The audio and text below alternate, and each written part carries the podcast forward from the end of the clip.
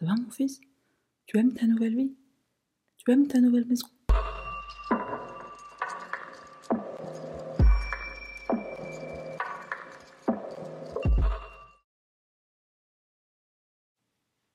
T'entends? Ça, c'est le son du privilège, c'est le son de, la délivrance, de, la libérance. Fini les scooters à pas d'heure, fini les bus qui passent toute la nuit dans Paris, fini les pimpons des ambulances et des voitures de police qui me rendaient ouf. Comme tu peux le constater, je suis dans un nouveau décor, donc c'est pas encore fini fini, hein. on est en train de, de prendre nos marques. Nouveau domicile et aussi nouveau pays. Je suis plus dans mon Paris euh, adoré, dans, dans, ma France chérie. Si tu veux en savoir plus, je t'invite à aller faire un petit tour sur mon compte Instagram et du coup, alors vraiment désolée pour l'absence de ces dernières semaines et en plus dans une des dernières vidéos, je disais que j'allais enfin tout faire pour euh, pour être euh, ponctuelle. Évidemment, c'était très compliqué puisqu'il fallait que je quitte mon pays, il fallait que je le quitte aussi avec l'homme de ma vie, mon chat, Devdas, et il fallait lui faire des papiers, lui aussi. Et puis il y a aussi forcément bah, tous les trucs qui vont avec euh, le fait de s'expatrier, c'est-à-dire dire au revoir, aller taper un grec dans ton grec préféré, ce genre de choses. La chaîne a un peu souffert, hein, évidemment, de, mon absence. Donc si tu veux filer un petit coup de pouce, un like, c'est gratuit, un commentaire, hein, si le cœur t'en dit, partage la vidéo si le cœur t'en dit, et, euh, et trêve de blablaterie, on y va. Cette affaire, je sais pas comment le... Je... Écoute, regarde jusqu'à la fin et on en parle après. L'affaire de ce soir se déroule en avril de cette année. Alors, décidément, il s'en est passé des choses en avril 2022. Nous sommes dans le comté de Lauderdale en Alabama. C'est ici que naît Vicky White le 19 août 1965, et c'est aussi dans ce comté qu'elle et ses deux frères grandiront, élevés par leurs parents Pat Davis et Jesse White. On sait très peu de choses de l'historique de Vicky, donc on va aller directement euh, là où il se passe des choses, c'est-à-dire en 1997. Cette année-là, elle rejoint le bureau du shérif du comté de Lauderdale et sa carrière au sein des forces de l'ordre commence. Ce qu'on sait de sa vie sentimentale, c'est qu'elle rencontre Thomas Edward White, qu'on surnomme Tommy, Tommy et Vicky se marient en 2002 et ils s'installent dans une ferme où ils vont élever du bétail. Cette ferme se situe tout près du domicile de la mère de Tommy qui s'appelle Frances. Et au sujet de Vicky, Frances dira plus tard que c'est une femme déterminée et qui travaille dur dans tout ce qu'elle entreprend. Lorsque les problèmes de drogue et d'alcool de son mari s'aggravent,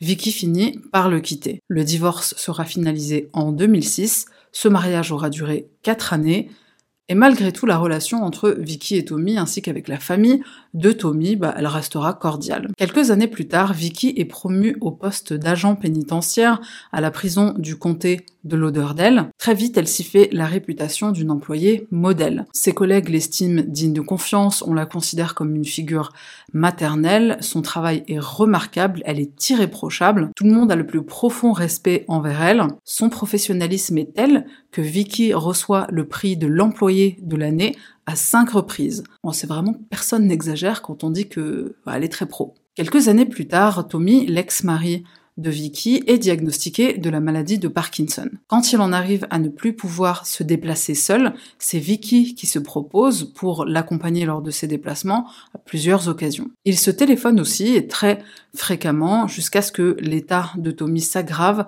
au point qu'il ne puisse plus parler.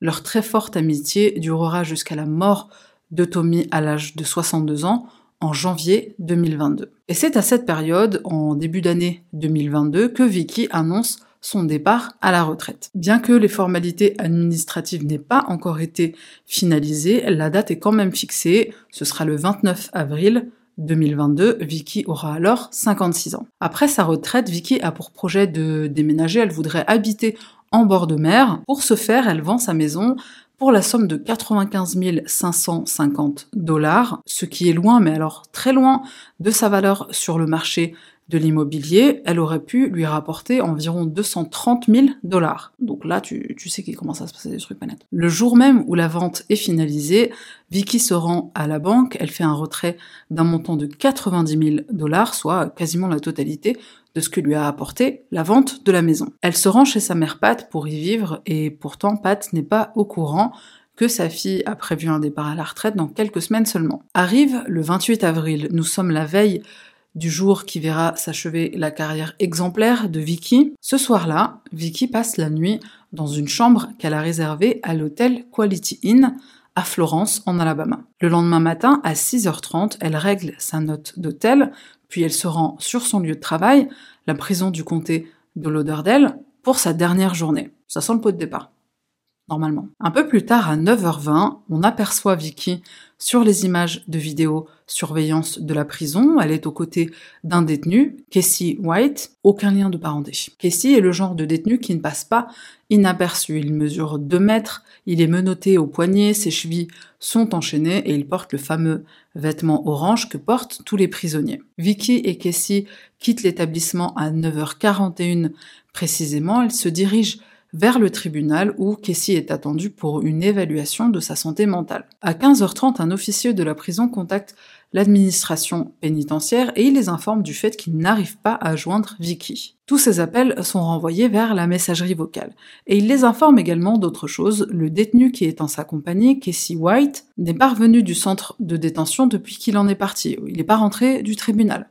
Elle est un petit peu longue cette évaluation psychologique. À 9h49, soit 8 minutes après que Vicky ait quitté le centre de détention pour escorter Casey White, on découvre des images de vidéosurveillance sur lesquelles on aperçoit le véhicule de patrouille de Vicky. Il est garé près du parking du centre commercial Florence Square. À l'intérieur de son véhicule de fonction, on retrouve ses clés de voiture, une paire de menottes et sa radio de police. Un peu avant 18h cette même journée, une alerte est publiée par les autorités pour appeler à la vigilance de tous et toutes. Casey White est incarcéré pour meurtre. Si quelqu'un l'aperçoit, il faut contacter immédiatement le 911 et ne pas l'approcher. Et c'est notre transition vers le prochain chapitre, qui est Casey White. Casey White naît le 20 août 1983. Il grandit dans le comté de Limestone, en Alabama. Il est élevé par sa mère, Connie Moore. Connie dira plus tard de lui qu'il était un enfant simple de la campagne. Il a toujours été très grand de taille, ce qui a joué en sa faveur. Traduction, euh, personne ne cherche. Euh, bah déjà, t'as pas besoin, tu le vois à 10 km. Je suis marrante ou pas? Ok, j'arrête. Mais plus sérieusement, euh, personne ne lui cherche des moises. Tu le vois, non, tu, lâches très vite l'affaire. Tu comprends pour ta propre survie qu'il vaut mieux que, que tu te battes pas avec lui. Et puisque personne ne le cherche, bah, Casey, euh, il ne se bat jamais. Et il n'a pas besoin. C'est pas du tout quelqu'un de violent, par contre, c'est quelqu'un qui va avoir des problèmes de drogue et, comme le dit sa mère, des problèmes avec les femmes. Ça commence au début de l'âge adulte, période à laquelle il a été diagnostiqué schizophrène et bipolaire, après qu'il ait été arrêté à plusieurs reprises pour des crimes non violents, type euh, conduite en état d'ivresse. Quoique on pourrait quand même débattre du caractère non violent de la conduite en état d'ivresse. En 2006, Casey est arrêté pour violence domestique envers sa mère. Il n'en dit pas violent, mais il le devient. Serait-ce à cause de ses troubles psychologiques, de l'abus de substances, un mélange des deux? Quoi qu'il en soit, cette affaire sera classée sans suite. En 2008, va se produire un fait très troublant dans la vie de Casey. Il a alors 24 ans. Il entretient une relation amoureuse avec une femme de 31 ans qui s'appelle Christy Shelton. Alors que cette dernière est en procédure de divorce avec son mari, ses trois enfants lui sont retirés. Le 1er février 2008, elle se tire une balle dans la tête. Elle est alors dans la remorque de Connie, la mère de Casey. Pour ce faire, elle utilise un fusil à pompe qui a été scié. Alors par qui, euh, pourquoi, on s'en fout.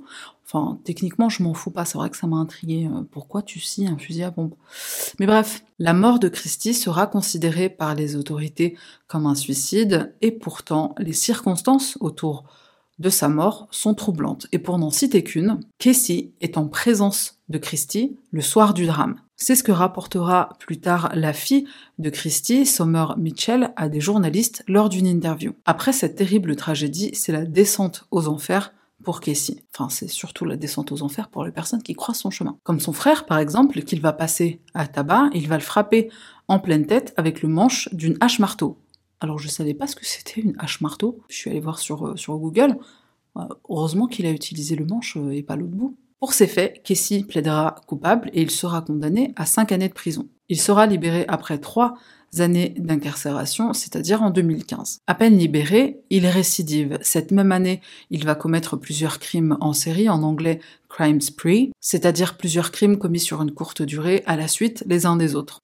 Alors autant il n'y a pas de scooter, mais euh, du coup le silence me, me pèse et me fait flipper. Bref. Le 1er décembre, Casey s'introduit par effraction dans une maison du comté de Limestone. Il y dérobe deux armes à feu. Plus tard dans la nuit, il se rend au domicile de son ex petite amie munie des deux armes dérobées. Son ex est chez elle ce soir-là, elle est en présence de deux hommes et quand elle aperçoit Casey, arme à la main, elle court se réfugier chez un voisin. Casey lui tire dessus mais il ne l'atteint pas, il pointe ensuite son arme vers les deux hommes, ils prennent aussi la fuite en sautant par la fenêtre et ils vont également chez le voisin et ils appellent le 911. Ils informent la police de la situation et ils précisent qu'il y a encore deux enfants à l'intérieur de la maison. Plusieurs coups de feu seront tirés par Casey, aucun enfant ne sera blessé. Par contre, le chien de la famille reçoit une balle dans la tête et il meurt sur le coup. Une heure plus tard, la police reçoit un autre appel d'urgence. Cette fois-ci, c'est un homme. Il déclare que Casey s'est introduit chez lui pour lui voler de l'argent. Comme il n'en avait pas sur lui, Casey a alors pris ses clés de voiture et un 9 mm. Une heure plus tard, Casey s'approche d'une femme qui est assise dans sa voiture. Elle lui refuse de lui ouvrir, il va alors lui tirer dessus. Il la touche au bras et il lui vole sa voiture. Il se dirige vers une intersection où encore une fois, il dérobe une nouvelle voiture. Le mec se croit dans GTA. Il est poursuivi par la police qui finit par l'intercepter après que sa voiture se soit retrouvée bloquée sur un terrain vague. You want a deal? You want a dip? I got a dip. You just want a cigarette? You want a sun drop? Calm down for me, brother. Calm down, all right?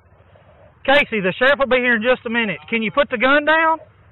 Casey prend ses deux armes, il les pointe vers lui, menaçant de mettre fin à ses jours.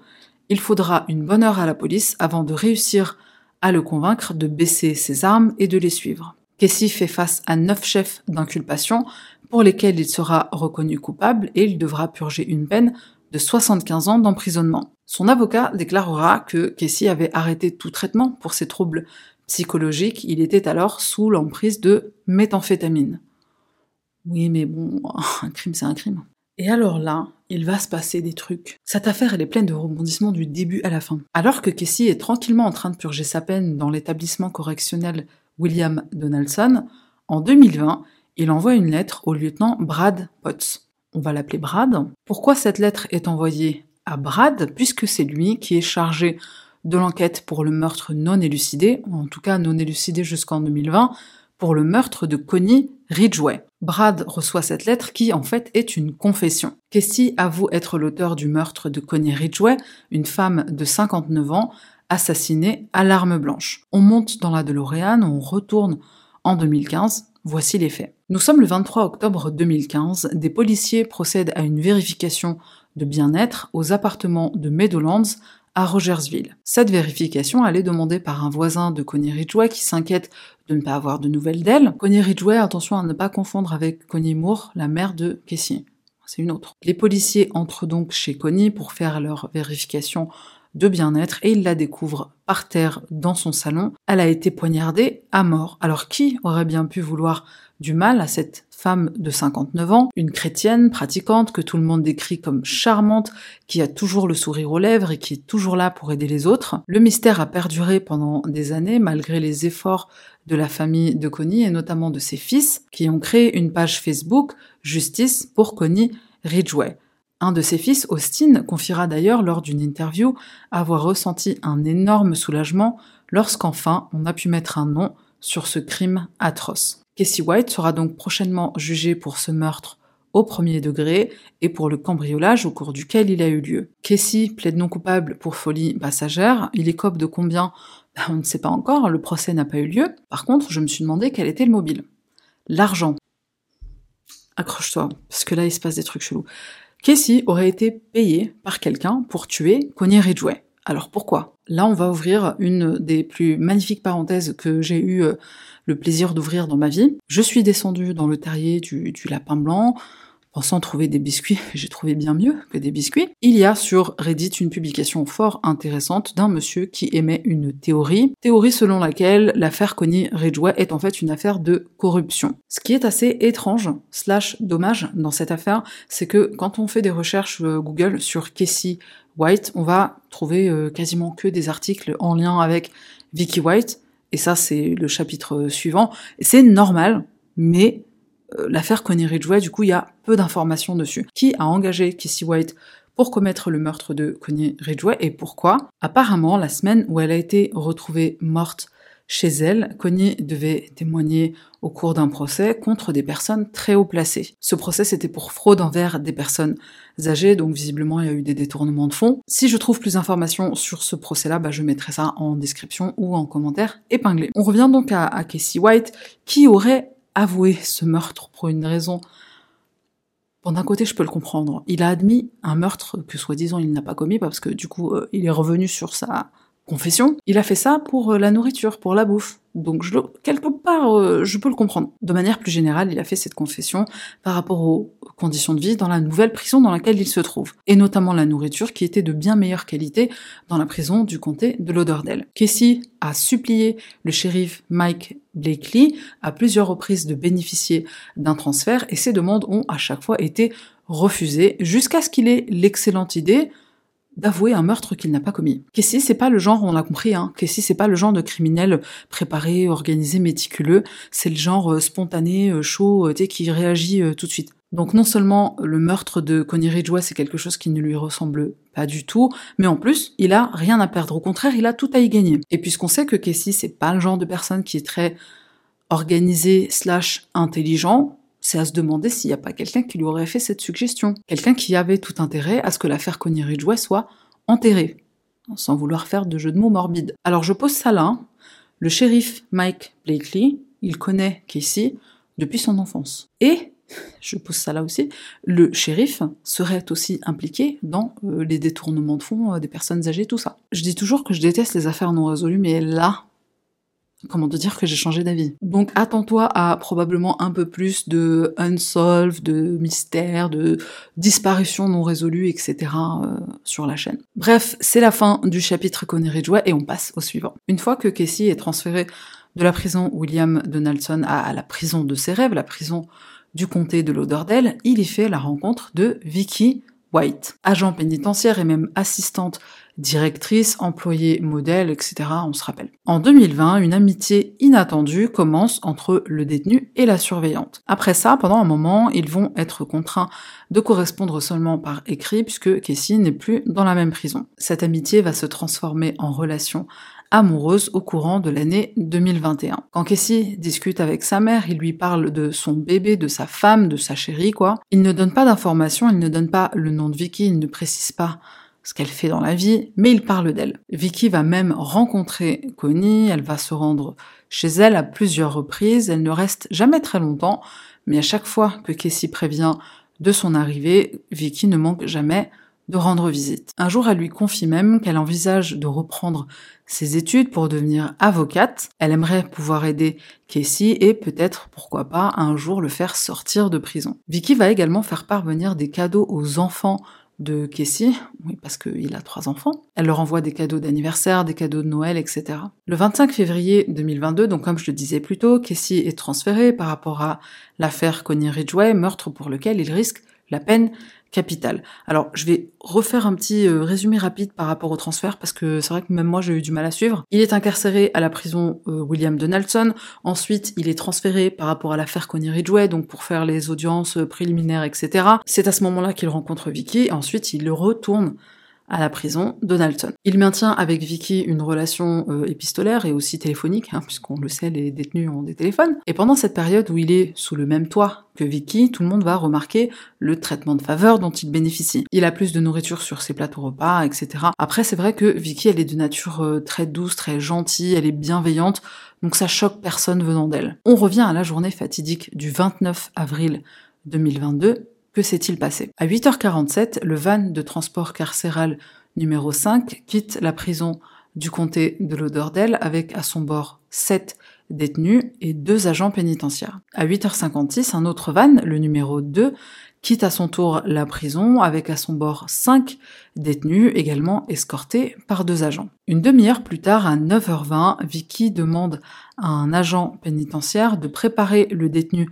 Casey White pour son transport au tribunal. Il s'exécute, il va le chercher dans sa cellule, il l'emmène à l'enregistrement du centre de détention, et c'est là qu'il sera menotté au poignet et aux chevilles. Comme on l'a vu plus tôt sur les images, Casey et Vicky quittent alors la prison à bord de sa voiture de fonction, voiture qui sera abandonnée sur le parking d'un centre commercial au profit d'une Ford Edge de couleur orange. Alors bien vu pour la couleur, c'est vrai que ça passe pas trop inaperçu l'orange. On découvre plus tard que c'est Vicky, deux semaines plus tôt, qui a fait l'achat de ce véhicule, achat qu'elle a fait sous un faux nom. Elle a pris bien soin de garer la Ford à environ 10 minutes de la prison, c'est-à-dire sur le parking du centre commercial, enfin près du centre c'est là que se fait l'échange de voitures. Et ce qu'on découvre aussi plus tard, hein, qui va te choquer, bien plus que la Ford orange, c'est le fait que ce jour-là, il n'y avait aucune évaluation psychologique de prévu pour Casey au tribunal. Un mandat d'arrêt est émis à l'encontre de Vicky pour avoir aidé un prisonnier à s'évader. Une récompense de 5000 dollars est offerte à toute personne ayant des informations. Le mandat d'arrêt de Casey promet quant à lui une récompense de 10 000 dollars pour toute information permettant de le localiser. Alors que les autorités envisagent le fait que la paire a probablement quitté le pays ou du moins changé d'état, plusieurs médias rapportent les inquiétudes de l'entourage de Vicky et notamment sa mère Pat. As a mother, that I didn't know what I didn't know how to act because I you know I thought at first it was a mistake, and then when I found out for sure it was, I, it was just disbelief. We don't know if she was took by force or she was voluntarily in this. But we just want her back. That's all we want. She's never done any, I doubt she's ever even had a speeding ticket. Like I say, this is all a shock. We want her home. We'll go pick her up if she'll just call and tell us. Come and get her. We'll go pick her up. Pat n'est pas la seule à être choquée. Tout l'entourage de Vicky est dans l'incompréhension Ils la connaissent discrète, bienveillante et professionnelle. Et c'est en regardant les informations que Connie, la mère de Casey, découvre que Vicky est en fait gardienne de prison. Elle déclarera qu'elle n'est pas étonnée du fait que son fils ait encore des problèmes à cause d'une femme. Selon elle, c'est Vicky qui a tout orchestré, son fils ne ferait jamais un truc pareil. Bon, du coup, faut se poser la question de minutes. Est-ce que c'est Vicky qui a eu cette idée d'évasion? Est-ce que c'est Casey qui a eu cette idée d'évasion? Il faut aussi savoir qu'il y a une autre tentative d'évasion qui a été faite le 26 avril, enfin qui a commencé, mais du coup euh, qui n'est pas allée jusqu'au bout. Pourquoi? Pour aider les recherches, le procureur va alors avancer une théorie, celle selon laquelle il est possible que Casey White se déplace en fauteuil roulant pour ne pas éveiller les soupçons. La différence de taille entre lui et Vicky est telle que le couple ne passerait pas inaperçu. Ils sont aussi probablement déguisés, perruques, etc. D'ailleurs, aux infos, on fait circuler une photo de Vicky avec les cheveux bruns. On fait également circuler des photos des tatouages de Casey, dont un qui est du drapeau des Confédérés, j'ai oublié de dire que c'était un suprémaciste. Décidément, le racisme nous suit d'une vidéo à l'autre. Hein. Les recherches continuent, la police reçoit de nombreux appels de personnes ayant aperçu le couple de fugitifs, mais ça ne donne rien. Le 4 mai, James Stinson, un propriétaire de centre de lavage auto à Evansville, dans l'Indiana, contacte la police après avoir visionné les images de vidéosurveillance de ses locaux. On y voit une Ford noire qui dépasse un peu, déjà ça c'est le premier truc qui l'alerte, c'est pas normal. James vérifie un peu plus tard, la Ford est toujours là, encore une fois il l'attend un peu et il revérifie, la Ford n'a pas bougé. Le lendemain, il emmène sa petite fille à l'école, la Ford encore est toujours là, décidément elle veut pas bouger, et à ce moment-là il se demande si c'est pas le mec que tout le monde est en train de chercher. Il s'approche de la voiture, les fenêtres sont baissés, il jette un coup d'œil à l'intérieur, les clés sont toujours sur le contact, il appelle alors la police et il signale cette étrange trouvaille, la plaque d'immatriculation est vérifiée, la voiture n'a pas été volée, mais puisqu'elle a été abandonnée, elle finira par être remorquée. Sur d'autres images de vidéo surveillance, on aperçoit une femme blonde qui récupère un homme qui est bien plus grand qu'elle de taille, il laisse derrière eux une Ford noire et monte à bord Cadillac. Le 5 mai, un remorqueur lit le journal et il reconnaît la description de la Ford noire. Il s'agit de la sienne, elle a été volée, donc euh, je dis que de elle n'a pas été volée, je ne sais pas ce qui s'est passé. La police recontacte donc James Stinson, le propriétaire du centre de lavage auto. La voiture est récupérée par les autorités pour analyse. Elle était bien en possession des fugitifs avant qu'ils ne passent à la Cadillac. Donc cette fameuse Cadillac, tout le monde la cherche, et sur différents comtés. Nos amoureux sont en cavale depuis maintenant dix jours, ils réussissent chaque fois à passer entre les mailles du filet et échapper à la police. Ils ont une longueur d'avance non seulement sur la police de l'Indiana, mais aussi sur celle d'Evansville, et j'en passe. Le FBI, les US Marshals sont sur le coup, personne n'arrive à leur mettre la main dessus. En tout cas jusqu'au 9 mai. Le 9 mai, un policier d'Evansville pense avoir aperçu la Cadillac au motel 41 à Evansville. Une surveillance du motel est mise en place. Casey et Vicky quittent la chambre numéro 150. Ils montent à bord de leur Cadillac. Repérés par la police, s'ensuit alors une course-poursuite digne d'un film d'action. Casey est au volant, Vicky passagère. Ils tentent de s'enfuir en prenant l'autoroute 41 vers le nord.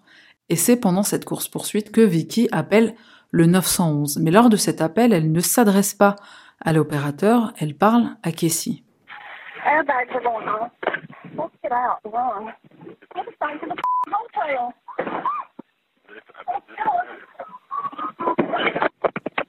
Le couple est toujours poursuivi et alors qu'il traverse un terrain vague près d'un parking, un policier percute son véhicule contre la Cadillac. La Cadillac se retourne et atterrit dans un fossé. Casey est légèrement blessé. Il est appréhendé.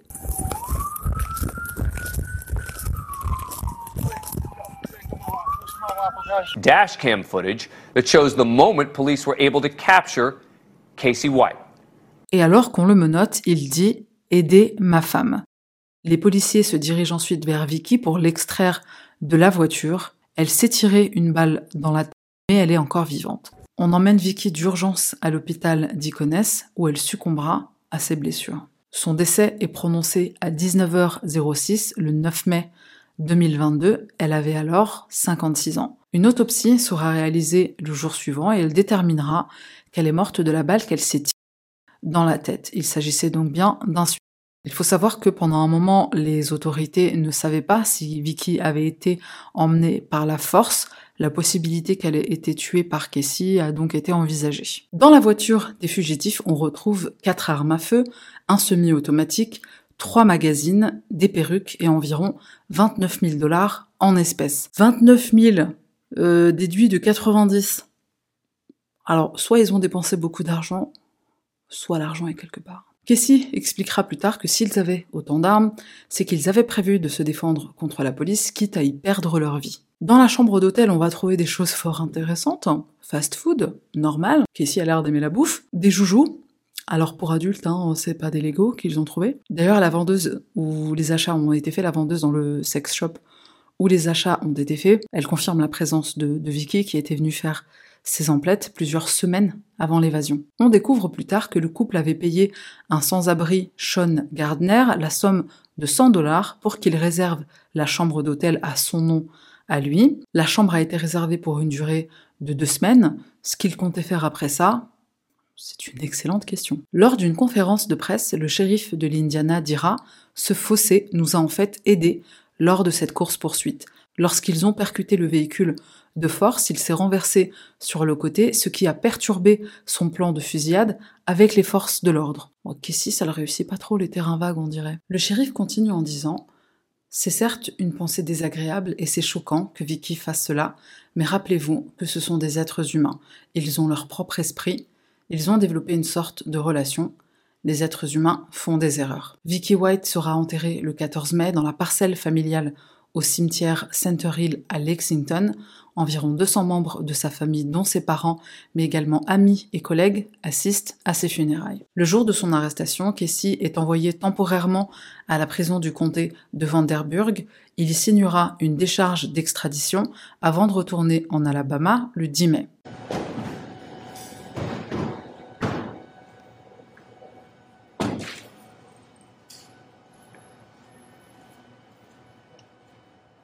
things are going to be worse.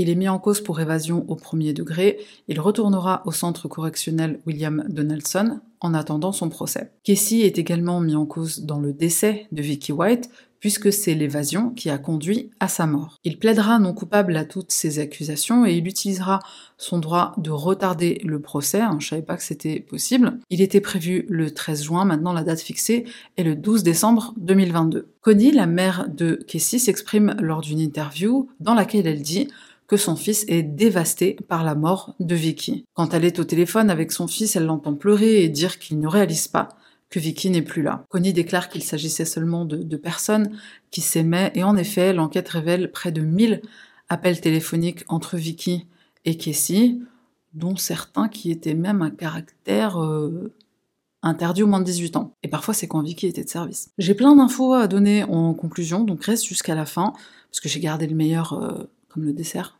la fin. On va commencer par une proposition de loi qui a été faite par la famille de Connie Ridgway, on se rappelle, hein, la victime de 2015 qui a été tuée chez elle à l'arme blanche. Cette proposition, elle est faite par ses deux fils et ce serait une loi qu'on propose d'appeler la loi Connie. Elle permettrait aux familles de victimes d'être informées quand un détenu est transféré, puisqu'en effet, ça n'avait pas été le cas quand Casey a été transféré.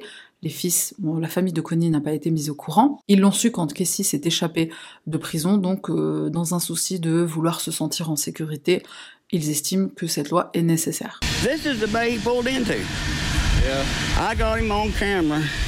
Les deux frères, les deux fils de Connie Ridgway ont rendu visite à James Stinson, le propriétaire du car wash, l'homme qui a permis l'arrestation de Casey White, et ils ont insisté pour qu'il reçoive les 5000 dollars collectés par l'émission de radio de Mark White. Encore un White. Alors j'ai jamais vu euh, une affaire dans laquelle j'ai été aussi confusée par les noms. Il y a que des White il y a Connie et Connie, une autre Connie, enfin il y en a deux. Je crois en Alabama c'est payant pour avoir un nom ou un prénom autre que peut-être une petite catégorie, euh, je sais pas. Je, sais pas si t'as remarqué, Connie elle se marie avec Tommy White, elle rencontre un autre mec qui s'appelle Casey White, ce qui nous amène à Stephen White. Par contre cette fois il y a un lien de parenté. Stephen et Casey sont frères. Stephen disparaît le 27 octobre 2017. C'est sa femme qui le signale à la police. La police a reçu des appels à droite, à gauche avec des pistes, mais ça n'a jamais rien donné jusqu'à présent. On se rappelle que Casey a passé à tabac son frère, alors je ne sais pas s'il en avait plus d'un, je ne sais pas s'il s'agissait